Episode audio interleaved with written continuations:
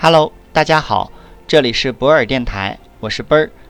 本期节目带大家总体了解《中国制造2025数字化转型公开课》的第四章“工业 4.0” 是什么。本章共分三大部分：一、工业4.0的概念；二、新基建是驱动数字革命的核心要素之一；三、工业4.0的六个阶段。工业4.0最初概念的提出始于2011年。在2013年的汉诺威工业博览会上，德国正式推出并发表了最终报告《保障德国制造业的未来：关于实施工业4.0战略的建议》。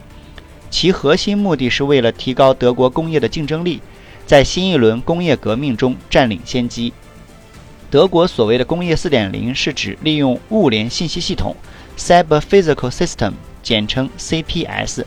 将生产中的供应、制造、销售信息数据化、智慧化，最后达到快速、有效、个人化的产品供应。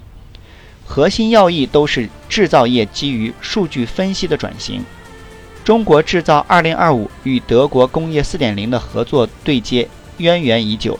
2015年5月，国务院正式印发《中国制造2025》，部署全面推进实施制造强国战略。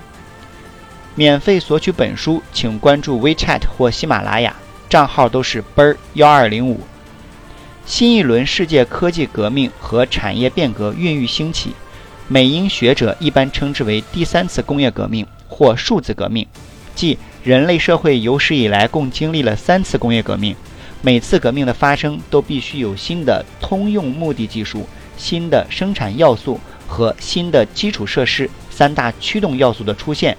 基础设施对经济社会、人类人类发展的重要作用不言而喻。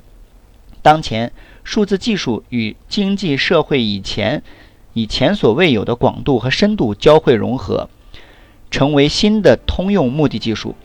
信息资源日益成为重要的生产要素和社会财富。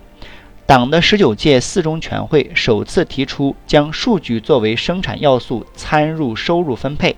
习近平总书记指出，要构建以数据为关键要素的数字经济，数据成为新的生产要素，以 5G 为代表的信息基础设施成为数字经济时代的新型基础设施，成为数字经济发展的战略基石。